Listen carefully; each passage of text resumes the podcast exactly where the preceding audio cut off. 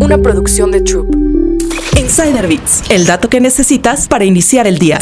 ¿Temes que la inteligencia artificial te quite tu trabajo? Los modelos de inteligencia artificial como ChatGPT de OpenAI han dominado la conversación en los últimos meses debido a su practicidad y habilidad para realizar todo tipo de labores. Sin embargo, también han desatado ciertas preocupaciones sobre cómo su uso afecta a ciertos empleos. Si bien empresas como Microsoft, Google, Meta y Alibaba han invertido grandes cantidades de dinero en desarrollar modelos de inteligencia artificial pensados para ayudar a las personas en todo tipo de trabajos, la incertidumbre sobre cómo esta tecnología impactará al mundo laboral se mantiene. De acuerdo con un reciente estudio de Goldman Sachs, la inteligencia artificial podría afectar a más de 300 millones de empleos de tiempo completo a nivel mundial. A su vez, es una realidad que ciertos trabajos podrían verse más afectados que otros por esta tecnología, y varias personas de todo tipo de profesiones creativas temen ser desplazadas por ella. En el caso de México, de acuerdo con una reciente encuesta de OCC Mundial, la mayoría de los mexicanos tiene este miedo. De acuerdo con esta encuesta, 66% de los trabajadores afirmó que la inteligencia artificial representa un riesgo para los trabajos a nivel mundial. 23% dijo que podría ser un riesgo para algunos empleos, sobre todo mientras la tecnología comience a ofrecer más beneficios y a ser más productiva. En cambio, solo 9% de los encuestados no considera que los puestos de trabajo en general están en riesgo por la inteligencia artificial, ya que no puede ofrecer lo mismo que un profesionista especializado. A su vez, 2% confesó que sabe muy poco del tema para opinar. A pesar de los temores que despierta este tipo de tecnología, parece ser que el uso de herramientas de inteligencia artificial se está volviendo cada vez más común entre los trabajadores mexicanos, ya que 40% ha utilizado alguna para su